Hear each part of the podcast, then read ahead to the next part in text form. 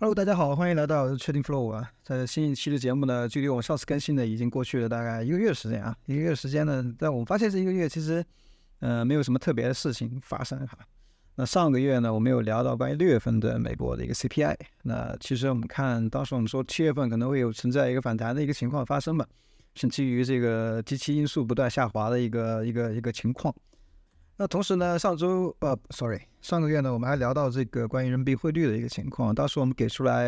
人民币贬值的一个预期，呃，可能没有停止。呃呃，有很多呃小伙伴呢在私信我们说想去呃让我们聊得更深入一些。那 OK，那这一期呢，我们也呃会把人民币汇率再展开来说一说。那 OK，这个今天呢，我们就主要有三个三个话题吧。第一个呢，就是呃。可能前两个、前几个星期，大家还比较关注的就是关于日本央行 YCC 这政策的一个调整的进一步的一个调整。嗯，这可能现在不是一个新鲜的话题了，但是这个比较重要，因为我们一直在观察日本的这个呃货币政策的一些变化，所以这对于我们来说也是比较重要的一个事情。那第二个呢，就是我们展开来聊一聊这个关于人民币汇率啊，就是呃人民币汇率目前和它。呃，贬值的预期都究竟会在什么样的地方？因为上次我们就主要是基于利差来聊了，那这一期呢，我们就展开来聊一聊，在我们合理的能聊的这个尺度里面去去展开来说一说。然后最后呢，就是周末刚刚结束了这个今年的扎克森霍全球央行年会啊，就是关于鲍威尔那篇言论，总的来说呢，嗯，他的说法没有什么太多新鲜的东西啊，都是一些老生常谈的事情，就是说你市场信不信，你市市场是不是要跟着我们美联储去对着干，每个一个一个一个事情啊。那么我们首先就从这个呃周末的那个 Jackson Hole 的鲍威尔那个最新的那个言论来说啊，来开始聊起。那其实从他整体的这个发言的内容上来看呢，所有的问题呢依然还集中于这个通胀上，并且并且再一次强调，就是控制通胀是美联储当时的一个但当下的一个首要的任务。那其实我们也认为，就是呃鲍威尔呢刻意的在这次言论上去。进一步去缓和，或者说呃去打消这个市场对于明年降息的一个预期啊。那鲍威尔表示呢，在过去一年啊，通胀放缓呢，呃出现了比较积极的迹象啊，确实是啊触顶了，然后开始回落。但受到能源、食品价格下跌的影响比较大，未来通胀呢有望继续放缓，但要取得这个真正的胜利啊，还要看到就是剔除房租的服务通胀的进一步的下降。其实这里面他讲到了两个问题，一个呢就是。这两个问题呢，就是造成美国，呃，疫情之后呃通胀高企的一个原因。那我们也在研报里面多次的去聊过这个话题，在很早的时候。一个呢，就是支出和螺旋的内生性的通胀，这个呢，就是他所谓的，呃，剔除房租以外的这个服务型通胀，这个是目前美国来说比较重要的一个一个问题。那另外一个就是受到供给约束啊，导致的我这个商品价格上涨，从而导致的一个通胀。呃，这个问题呢，就是随着商品价格的一个下降啊，这个已经有有所缓解。但最近呢，我们在观察一点，就是关于能源价格和这个通胀预期之间是否会形成一个自我的一个螺旋啊，自我加强的一个螺旋，从而导致这个食品呃这个商品通胀呢，有可能呃变变得更加稳固。就是说，它已经降到很低点了，但它不可能再降，甚至有一些有一些反弹的一个一个空间啊。这是我们对于这个商品通胀的一个观察。那其实关于呃，这篇长篇大论嘛，就他讲的内容比较多哈，我们可以总结出来这以下几点。那第一个呢，就是就是刚刚前可能刚刚谈的老老生常谈的话题啊，就是抗通胀是首要目标，并且呢不会考虑去短期内上调这个通胀目标。但是呢，是不是有这个上调通胀目标的这样从百分之二升到百分之三的这个可能性呢？其实没有打消这个可能性啊，可能性还是有的。并且呢，对于美联储来说呢，呃，除了呃，就更加关注这个核心 PCE 的一个一个一个走势，然后整个 PCE 呢是在放缓，这然后鲍威尔说呢，这是一个误导性的一个 一个信号啊。从去年的二月到今年的七月啊，这个核心 PCE 呢同比增速呢从五点四降到了四点三百分之二，嗯，虽然就是放缓，但是这个整体的水平呢依然很高，所以这这也支撑鲍鲍威尔说这个。呃，美国控制通胀的这个路呢，还有很长的路要走。那么第二个呢，就是刚刚说的，就是剔除房租后的这个服务通胀。呃呃，我们来回顾一下啊，就是最早的时候呢，美呃鲍威尔呢把通胀分成了几个部分。那第一个呢是核心商品通胀，包括像家具啊、家电、二手车这一些。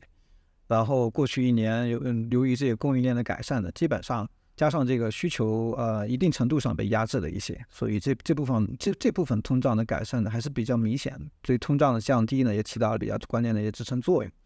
那第二个呢就是房租啊，包括呃租户租金啊，还有业呃业主的一些等价的租金。那过去一年呢市场租金的增长幅度呢已经明显放缓，然后考虑到这个 PCE 的租金这个这个项目的统计呢。有十二个月左右的一个滞后的一个情况啊，所以这一部分的通胀呢也会进一步的去回落。那第三个呢，就是非常重要的，就是剔除房租以外的这个服务性通胀，包括什么呢？就是医疗啊、食品啊、交通啊、住宿啊这些这些项目呢，是在核心的 PCE 的这个篮子里面占比超过超过百分之五十以上的啊。由于服务业呢是劳动的密集型行业呢，所以受益于这个强劲的劳动力市场啊，这部分通胀呢，所以下降的速度比较慢。其实他所有这些言论，在我们总结出来就是支出和螺旋。那就是一方面我这个失业率极低，另外呢我的薪资增速呢是降不下来，薪资增速非常高啊，是一九八八几年以来最高的一个水平。我们观察的是 ECI，然后包括像非农项目下的这个薪资增速啊，平均每每小时薪资呢，已经连续七个月的呃环比回升了。呃，所以说呢，这个美国的这个薪资呢，其实是。制约了这个，不不是制约，助助推了这个支出，所以这个服务的服务通胀呢始终没有下来，所以这就导致什么呢？美联储需要更长的时间将利率保持在一个相对的高度啊，现在已经到五点五了，那会不会继续加呢？我觉得是有可能的，继续加二十五的 BP 呢也是非常有可能的。呃，但是呢，我们现在呢其实更关注的是它的 longer 会 longer 到多久啊？呃，从从周末的这个言论上来说的话呢，我觉得。呃，明年的这个降息预期基本是没有的，包括很早之前我们就说明年的这个通胀预期基本是没有的，因为我们呃上半年就觉得就是七月份随着这个机器因素的这个开始开始减弱哈，就是呃我们会看到这个统计数据上的一些变化，就是我的这个反弹会会如期而至啊，因为我们看到从去年啊去年的这个一二三四五月五六七这个这个通胀都是同比增速都是往上的。那今年的这个同比增速是以去年为为基期来去做对比的嘛？呃，去开始往下滑，所以这是一个呃基期因素影响的一个统计的结果。那真正的美国的通胀是不是开始大幅下滑了？其实其实没有啊。所以这也是为什么我们一直觉得说，呃，美联储的这个 longer 会很长，可能会超出目前市场所有的主流预期啊。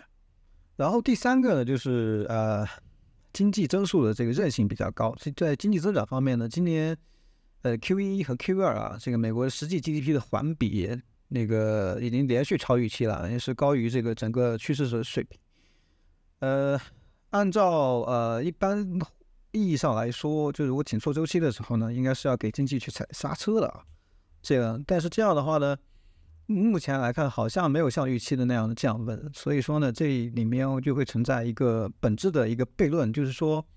呃，一定程度上，美联储要去控制通胀，是需要将经济带入一个呃呃小幅的衰退，或者是浅层的一个衰退的这样最起码最乐观的一个环境，但目前没有发生。那如果说那那那很自然的一个结果呢，就是这个呃我的通胀始终降不下来。那其实最终的结果呢，就是在加呃紧缩周期真正的这个末末尾啊，这经济的下滑的速度会比较快的。这是我们也是有我们一个基本的预期。那第四个呢，就是关于这个中性率 R 星的这个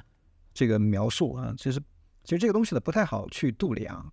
比如说这个纽约联储的 H1W 模型呢，中性率在百分之零点六左右，但是按照里斯满联储的 AIM 模型呢，这中性率在百分之二左右啊。所以中性利率呢，呃，市场上也分成了两派，一个是对长期利率中枢是否抬升的存在很大的一个一个争论哈。那最近联储呢也是非常多次的再去谈到这个关于中性利率的问题。那我们也在做一些相关的研究，啊，后面呢会啊通过研报的方式来展展现给大家哈。所以呢，我们可以简单的来去做一个总结啊，就是美联储呢目前呢转向宽松呢还为时过早，就是这个也就是说，呃，美联储现在要做的事情就打消这样的预期，因为在一个债务和经济的周期里呢，往往是。伴随着央行货币政策的不停的这个扭转，对吧？从宽松到紧缩，再从紧缩到宽松，而往往一个政策周期的末端呢，会催发出市场更多的遐想，所以在紧缩政政策的末端呢，市场的宽松政策预期也就会不断的扩大。那那这个时候联储其实要做的就是打个嘴炮，然后告诉你不会，对吧？那这一轮紧缩周期呃以来哈，这个美国通胀实际呢已经已经触顶并且回落，并且随着这个经期基期因素啊，就是我们反复在强调，这这这两个月反复在强调的这个基期因素的下行，通胀回升的可能性呢正在上升，已经不止并不仅仅是可可能性了啊，已经七月份已经已经开始回升了。那一种比较刻舟求剑的做法呢，就是用当下的这个通胀水平和历史上从同期相水平去做一些对比。呃，当然这些这些图表呢，大家最近在网上如果关注宏观的朋友呢，应应该一定会看到了，就是这样的对比图呢非常多，基本上是高度一致的。但是我们认为呢，这是不同的历史环境之下，也是基于一个机器因素的效果带来的。那具具体是什么样的东西催生这个通胀的变化呢？这个其实我们觉得是不一样的。那么。基于当下的这个经济现实的情况呢，我们主要还是从薪资增速和名义支出的角度来观察美联储的转向呢，其实是不具备条件的。就是说，它的 longer 的时间呢会更加的长。当然，这里面呢，商品通胀呢，我们还没有把它纳入考量。如果说商品通胀再来一次呃回升，或者说比较稳固的停留在目前的水平上的话，那其实对于通胀的支撑来说还是比较比较好的。我们来看这个支出本身啊，支出本身呢，其实是经济体中的一个需求的反馈的方式，对吧？那无论是消费呃居民部门的这个消费投资支出啊，还是企业的投资支出呢，都是一种呃需求的反应。但如果从供需的角度来说呢，当支出大于产出时呢，这个时候就就会导致物价走向一个失衡的一个情况。那如果我们用啊名义支出减掉劳动产出，呃，基本上这一轮的美国已经从七点五回到了百分之三点五附近，呃，但尽管是到了三点五，那依然是处于远远高于历史的一个平均水平。所以，为了将通胀降低到美联储的目标水平呢，使经济恢复重新恢复到一种均衡的状态，需要收入呃增速放缓，然后储蓄率升高，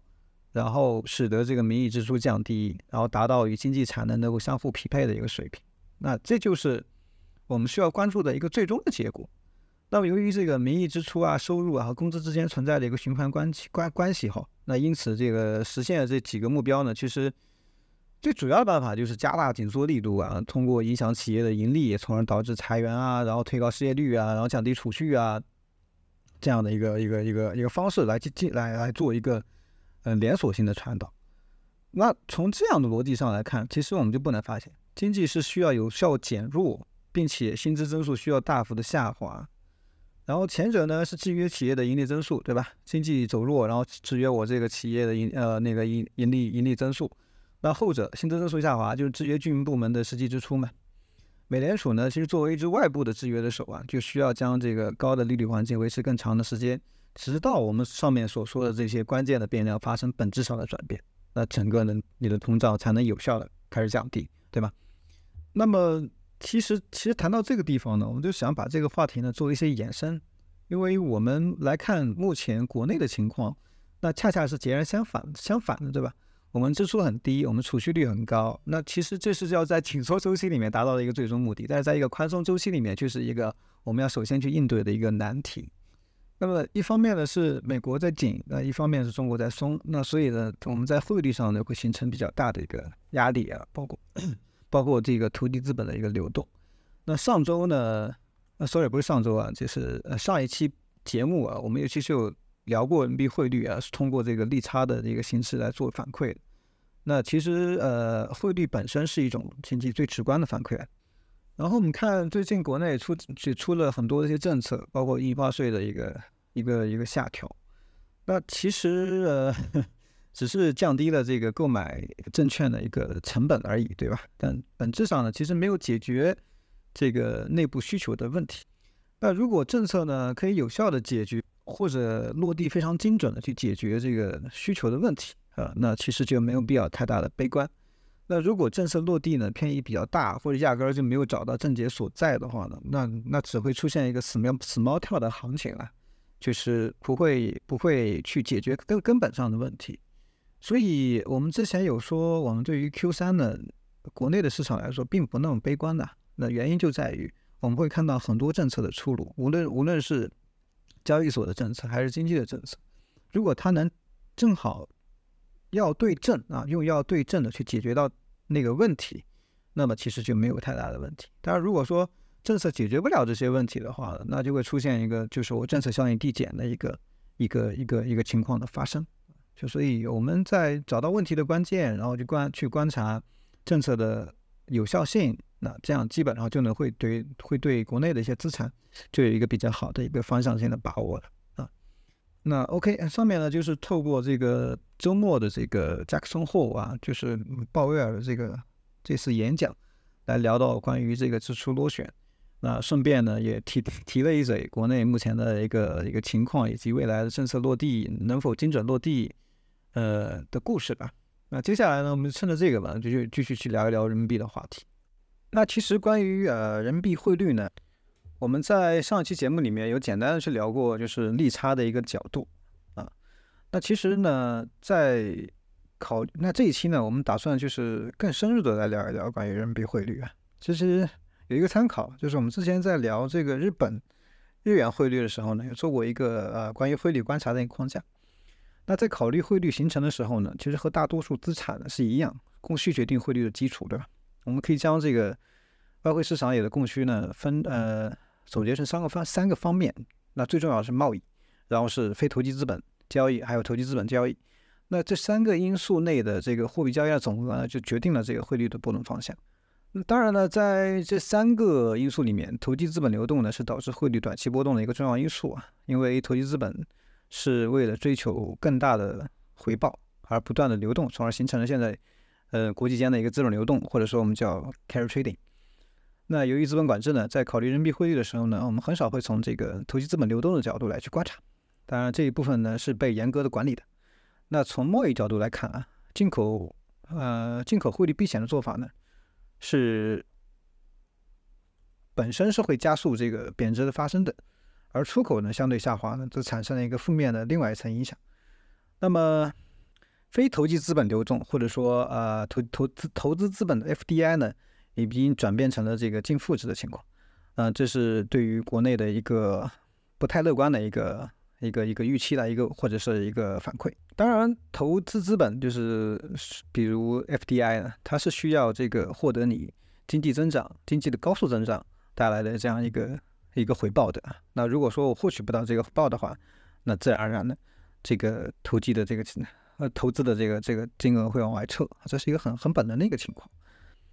那在一个经济周期里呢，资本的这个边际回报率呢是绝对的客观的，并且主要受到这个技术进步的一个制约。也就是我们在讨论自然利率的过程当中，会谈到社会生产率提升需要技术革命一样，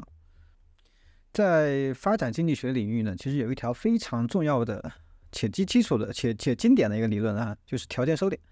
就这个理论认为呢，在技术进步啊、储蓄啊和人口增长率等指标相同的条件下，初始发展水平不同的国家之间差距会不断的缩小，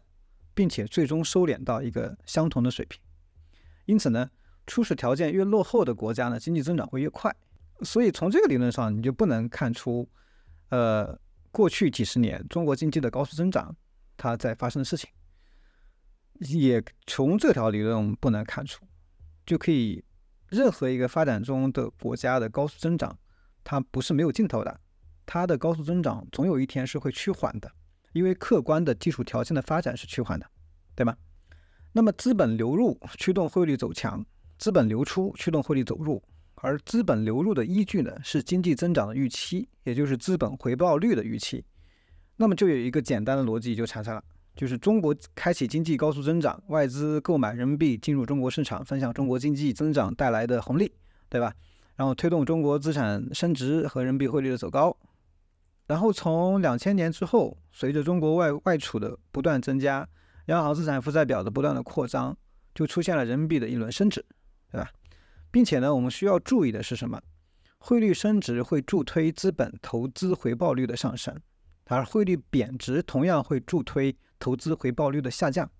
直到汇率贬值的程度超过投资回回报率，对吧？这是两方面的一个一个问题。所以，随着中国进入债务结构的调整和高速增长的一个尾声，那经济增速呢，从高速增长回落到平稳增长的一个这样一个阶段，就目前的这个阶段的话，那资产的回报率呢就会开始回落。外资流入的速度呢也就也就变慢了。所以这一点呢，其实在 FDI 的那个统计数据上就是非常的直观了。那么对于人民币的需求也会有相应的下降，对吧？如果我们把中长期的国债利率看成是未来经济增速带来的一个预期资产回报率呢，那这个回报率呢是是在不断的走低的，并且从二零一八年开始不断走低的。那这个时候呢，我们来看一看，就是央行 PBOC 的资产负债表里面呢，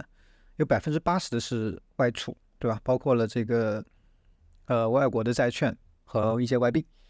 而人民币呢其实是央行的一个负债，对吧？而我们知道资产负债表它必须是平衡的，如果外外外外储的资产呢不断增呃不增加或者是缓慢增加的话，那相应的人民币发行的量也是会受限的，所以。要扩大人民币的发行，要么外汇资产快速增加，就是我们之前在快经济的高速增长阶段大量外资涌入的那个情况；要么调整汇率，使得同等外汇资产价可以释放出更多的货币，对吧？那么显然要去面对目前出现的一些一系列的问题，需要更多的资产，呃，需要更多的货币的话呢？那如果假设在出口下降、FDI 下降，然后外汇资产流入速度变慢的一个情况下，那是不是人民币人民币贬值就成了释放资产的一种，释放基础货币的一种，呃，最可以预见的一个情况？我们会把这张呃人民币汇率还有这个央行资产负债表这个图呢贴到我们这个 show notes 里面。呃，这个观点呢，其实我们呃很早之前就有聊过了。嗯，这这这一次呢，就是彻底的呃更更加具体的去去去去列出来我们的一些想法，供大家参考吧。呃，也有很多不全面的地方。也欢迎大家给我们留言，我们一起来讨论那更多的一些话题。那么关于人民币汇率呢，我们就暂时就告一段落了。一个是上一期我们讲到的这些关于利差的问题，利差的问题其实就是货币政策的问题。呃，那这一期呢，我们又更更更深入的去剖析了一些汇率的一些一些形成。当然，这个汇率的形成不仅仅是对人民币了，那对于其他任何一个国家的汇呃汇率呢，基本上都是同同样的一个一个一个模式了。